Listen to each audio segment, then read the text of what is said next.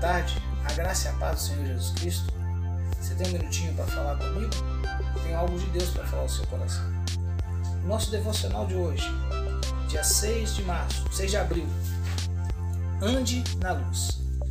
Mas se andarmos na luz como ele na luz está, temos comunhões uns com os outros, e o sangue de Jesus Cristo, o seu Filho, nos purifica de todo o nosso pecado.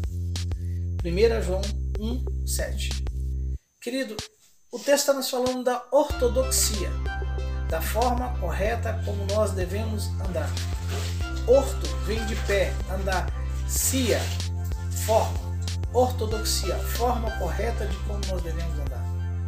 O texto não está dizendo, irmãos, que nós andamos é, sem pecar. Está dizendo que se nós andarmos na luz, quando nós pecarmos, o sangue de Jesus Cristo nos purifica de todo o nosso pecado. Se andarmos na luz como Ele está na luz, fala de uma forma, de um posicionamento que nós devemos ter ao andarmos nessa terra. De sermos a imagem expressa do nosso Senhor Jesus Cristo. Não em perfeição, porque nós somos homens falhos, pecadores e mortais. Mas Ele é imortal, Ele não pecou, não vai pecar, Ele é completamente santo. E a ortodoxia é a forma correta como nós devemos nos proceder nessa terra.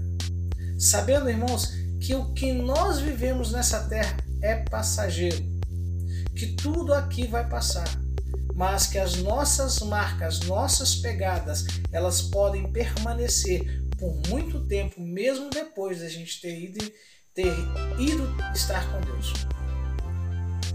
O maior legado de um homem é aquilo que ele deixa plantado.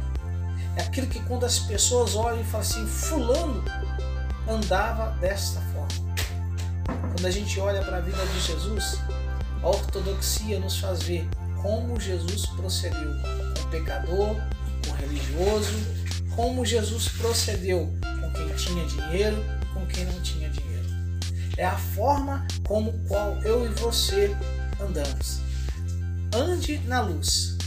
É a forma como eu e você vamos proceder dia a dia, mediante as dificuldades, mediante as situações que vêm contra a nossa vida. Pratique a ortodoxia. Ande de forma correta. Ande na luz, como Ele está na luz. E você verá que o seu caminho o Senhor preparará para que você possa caminhar numa perfeita harmonia com Ele. Que Deus te abençoe. Que a graça do Senhor esteja sobre sua vida, sobre sua casa. Nós repreendemos toda enfermidade, tudo aquilo que se levanta contra a sua vida. E desde já nós declaramos o nome de Jesus Cristo, porque esse nome tem poder para curar, para restaurar, para transformar vidas. Deus te abençoe nessa tarde. Fique em paz, no nome de Jesus.